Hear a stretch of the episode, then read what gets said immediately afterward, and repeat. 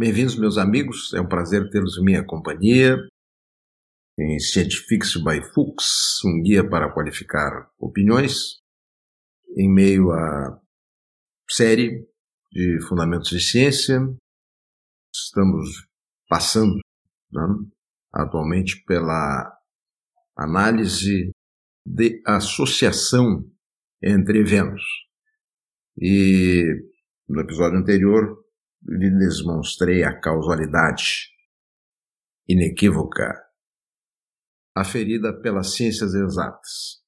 Hoje agora nós vamos entrar numa ciência que foi, foi e continuará sendo sempre uma ciência humana, e mais do que ciência, simplesmente será humana para sempre, mas ela está agregando progressivamente princípios de ciências exatas, e com isso qualificando a possibilidade de oferecer medidas de alívio para as pessoas, são as ciências da saúde, tanto no contexto diagnóstico quanto no contexto terapêutico, e permitindo que tenhamos todos uma maior qualidade de vida em inúmeras facetas de intervenção em saúde.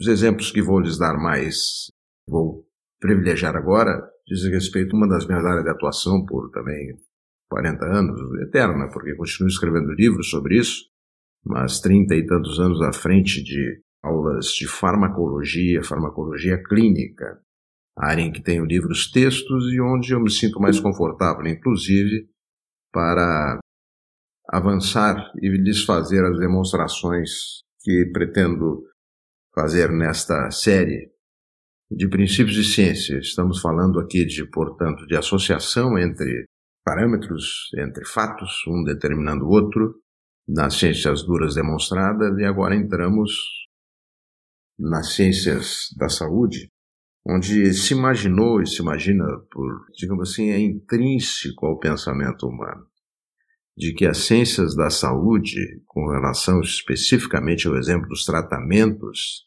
reproduzem o experimento das ciências duras, ou seja, de que a exposição de uma condição a um fator interveniente determina se ocorrer a mudança daquela condição inicial, da condição A para a condição B, se atribui à intervenção, como no exemplo das ciências duras, se botarmos cloro elemento com água, teremos sempre ácido clorídrico ácido hipocloroso e se repetirá em todos os experimentos feitos. A similitude da interpretação baseia-se na ideia de que se estamos frente a um indivíduo com doença e administrarmos a ele ou fazermos com que ele assuma ou tenha tal e tal comportamento, por recomendações que não são obrigatoriamente de natureza medicamentosa ou cirúrgica.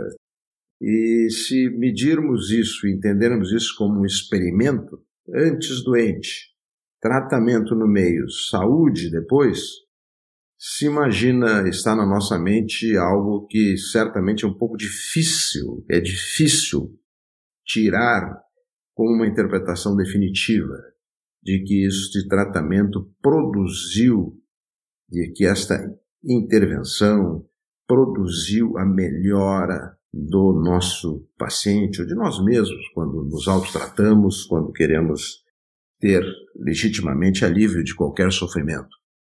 Este é um falso experimento. O antes e depois em tratamentos em ciências da saúde não atende aos pressupostos das ciências exatas.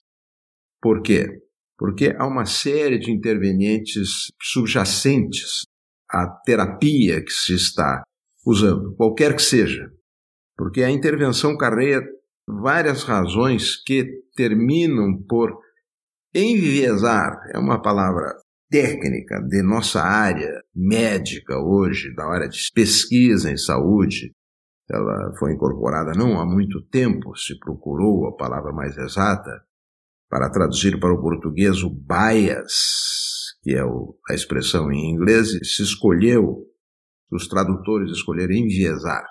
enviesam esse presumível efeito do tratamento para promover a cura ou a melhora, que são a história natural da doença, a regressão à média, a arte do terapeuta, o efeito placebo, todos esses que são determinantes não vinculados ao efeito intrínseco do método terapêutico, que seria realmente aquele capaz, pelas suas propriedades intrínsecas, de modificar, de promover a melhora clínica, o alívio do sofrimento.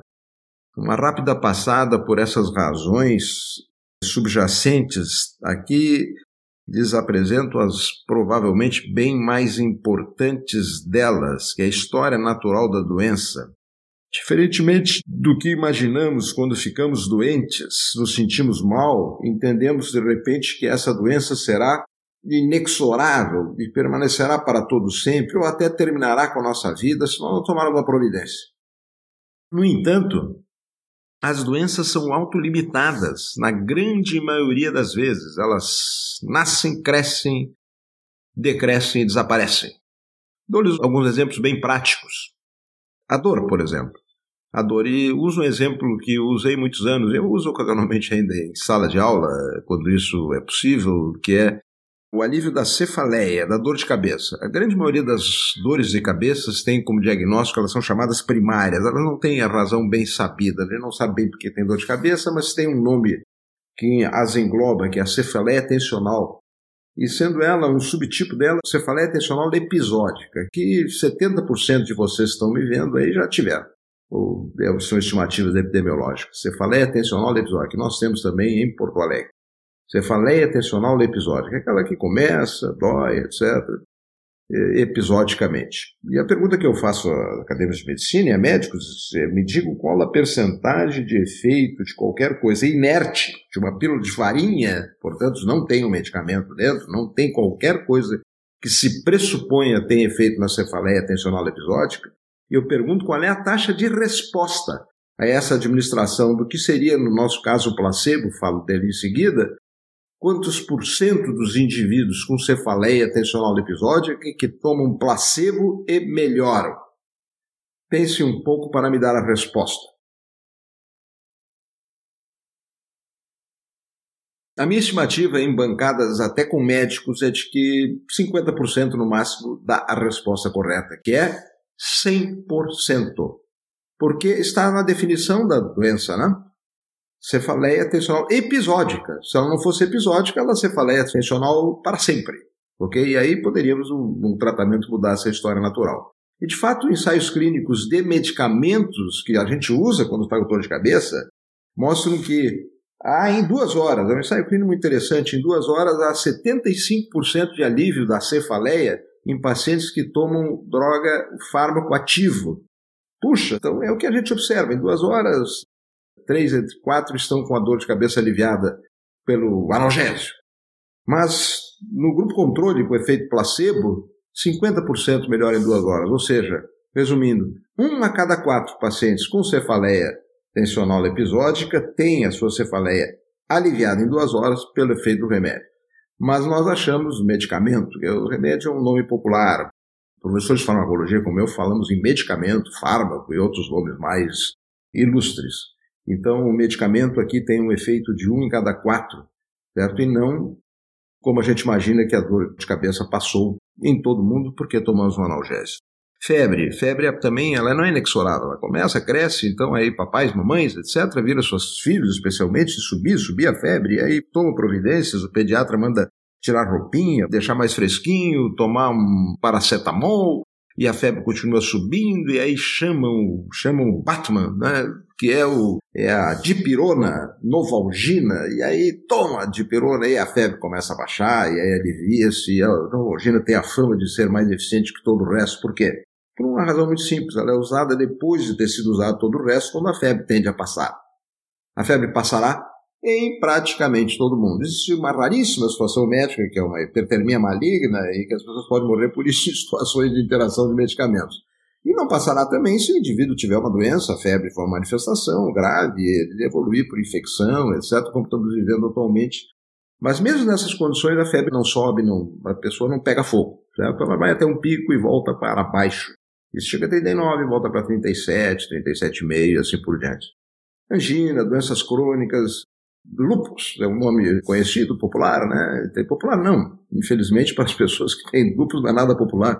Sofrida, crônica, recorrente, mas é uma doença que evolui em ciclos. Em ciclos melhora, de piora, melhora e piora. Então, se toma-se qualquer coisa no, no, no, momento da piora, a melhora não obrigatoriamente é devida àquele efeito terapêutico, mas pode ser devido simplesmente à história natural da doença. Não vou me detalhar muito nisso aqui, que o aspecto matemático que eu estou dizendo aqui aos, a quem está me ouvindo é a regressão à média, uma curva de Gauss, em que quando tratamos indivíduos com alguma coisa, damos, eles estão no extremo da curva, e vamos aferir esses parâmetros, por exemplo, pressão arterial. A pressão arterial está muito alta, está 180 né, na pressão sistólica, acima de 180. Puxa, grave. Aí, se fizermos alguma coisa e formos medir a pressão daqui a meia hora, a pressão baixou. Puxa, isso baixou a pressão. Agora, se não fizermos nada, a pressão vai baixar também. Por quê? Porque ela tem uma muito maior probabilidade de, num próximo momento, estar mais próximo à média da população em geral, ou daquela população similar ao, ao paciente que nós estamos atendendo, do que subir, porque até não há espaço biológico para ela subir. Então, isso chama-se regressão à média. E isso é extremamente comum também em efeitos de tratamentos. A arte do terapeuta, outra condição que é muito importante para determinar o alívio do sofrimento. Em nós mesmos, no momento que estamos consultando, ou tendo uma palavra que a gente identifica como segura, sábia, gentil, mas nessas escolhas entre gentil, segura, etc., o que mais importa é o sábio. Porque aqui nós temos um reflexo também de natureza instintiva e apontamos para alguém que está lá em cima que é capaz de curar o nosso, aliviar o nosso sofrimento, e essa pessoa que está lá em cima, que seria divina no caso, numa, numa visão metafísica, numa visão humana, passa a ser frequentemente o terapeuta, que formalmente são médicos, fisioterapeutas, dentistas, habilitados a usarem métodos terapêuticos, mas na prática são terapeutas que estão muito longe de profissões formais, como por exemplo os terapeutas religiosos, né? Os grandes templos de alívio de, são templos de mensagem, uma mensagem religiosa legítima, certo? Mas também de uma, de uma mensagem de cura, de alívio de dor, de alívio de sofrimento após uma cerimônia, ou uma missa, ou seus correlatos em outras religiões, as pessoas saem mais aliviadas daquilo, porque entraram pelo menos com algum grau, muitos, nem todos, obviamente com algum grau de sofrimento, de angústia. Em algumas religiões, algumas, não, mas não são bem religiões, algumas são verdadeiras trapaças, né? estão aí documentadas que se atribui à intervenção de quem está representando Deus naquele momento, o alívio do sofrimento em grupos de voluntários ou que estão doentes, mas às vezes são voluntários até para demonstrar a tese, mas como diz a velha piada, o gago sempre continua gago e o manco sempre continua manco. Voltando para a área médica, eu sou médico há muitos séculos e quando tive meus filhos e fizeram febre, eu já sabia tudo de febre, dava aula de febre, de drogas para febre, mas eu só me senti tranquilo.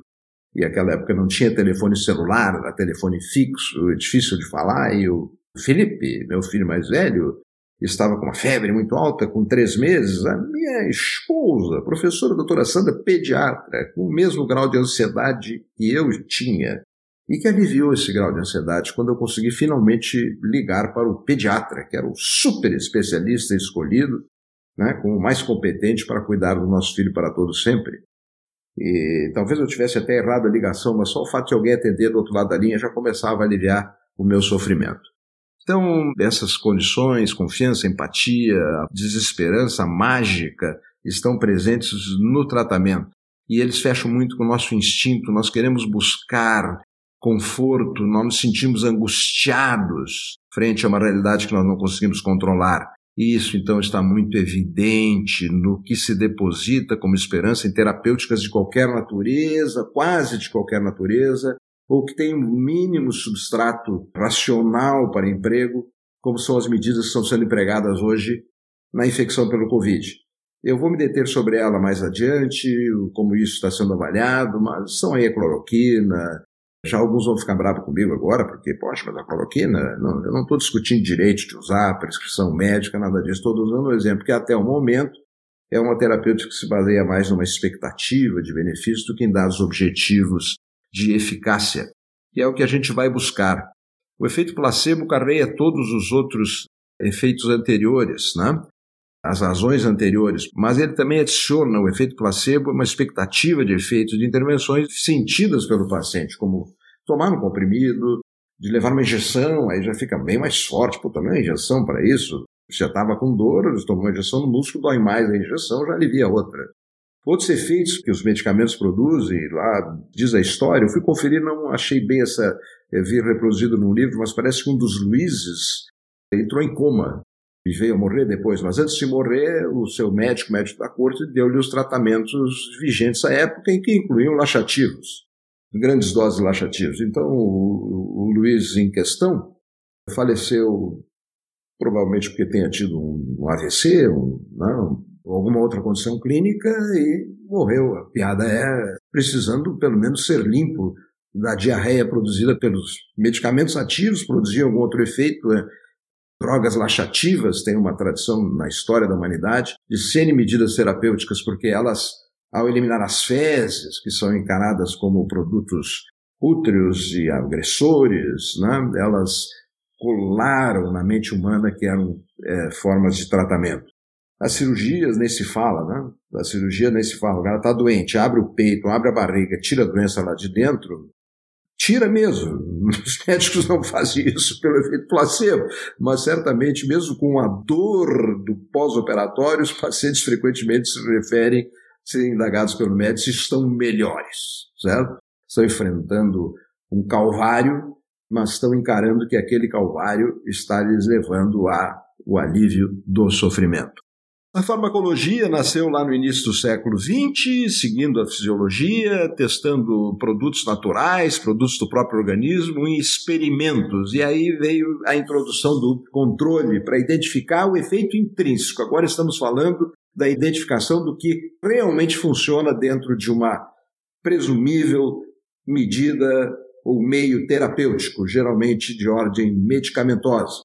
Então, se administra os fármacos o fármaco presumivelmente ativo né, para um grupo de, de animais de experimentação, ratos, camundongos em geral, e se mede o efeito, e um grupo controle, que é escolhido de maneira variável, ao qual se administra o placebo, entre aspas. Nos experimentos farmacológicos de bancada, como a gente diz lá nos laboratórios básicos da farmacologia, o placebo é fácil, é simplesmente o veículo que contém o fármaco administrado ao outro grupo e se mede se isso produziu efeito. Isso veio criar uma das bases da terapêutica racional, como os nossos livros têm dito há muito tempo. Mas, certamente não deram as respostas sobre o que realmente é útil para o homem.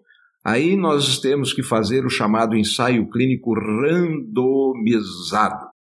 em que tratamentos são administrados e comparados com o grupo controle, que pode ou não receber um, um placebo, e a alocação dos pacientes deverá ser feita por randomização, que é uma alocação absolutamente aleatória dos pacientes a um grupo e a outro.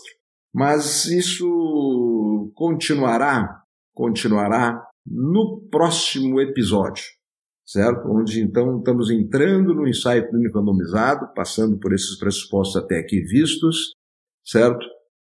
E com isso encerramos esse episódio de Scientifics by Fuchs, Espero vê-los, certo? Com chamada no próximo episódio. Muito obrigado pela companhia de vocês.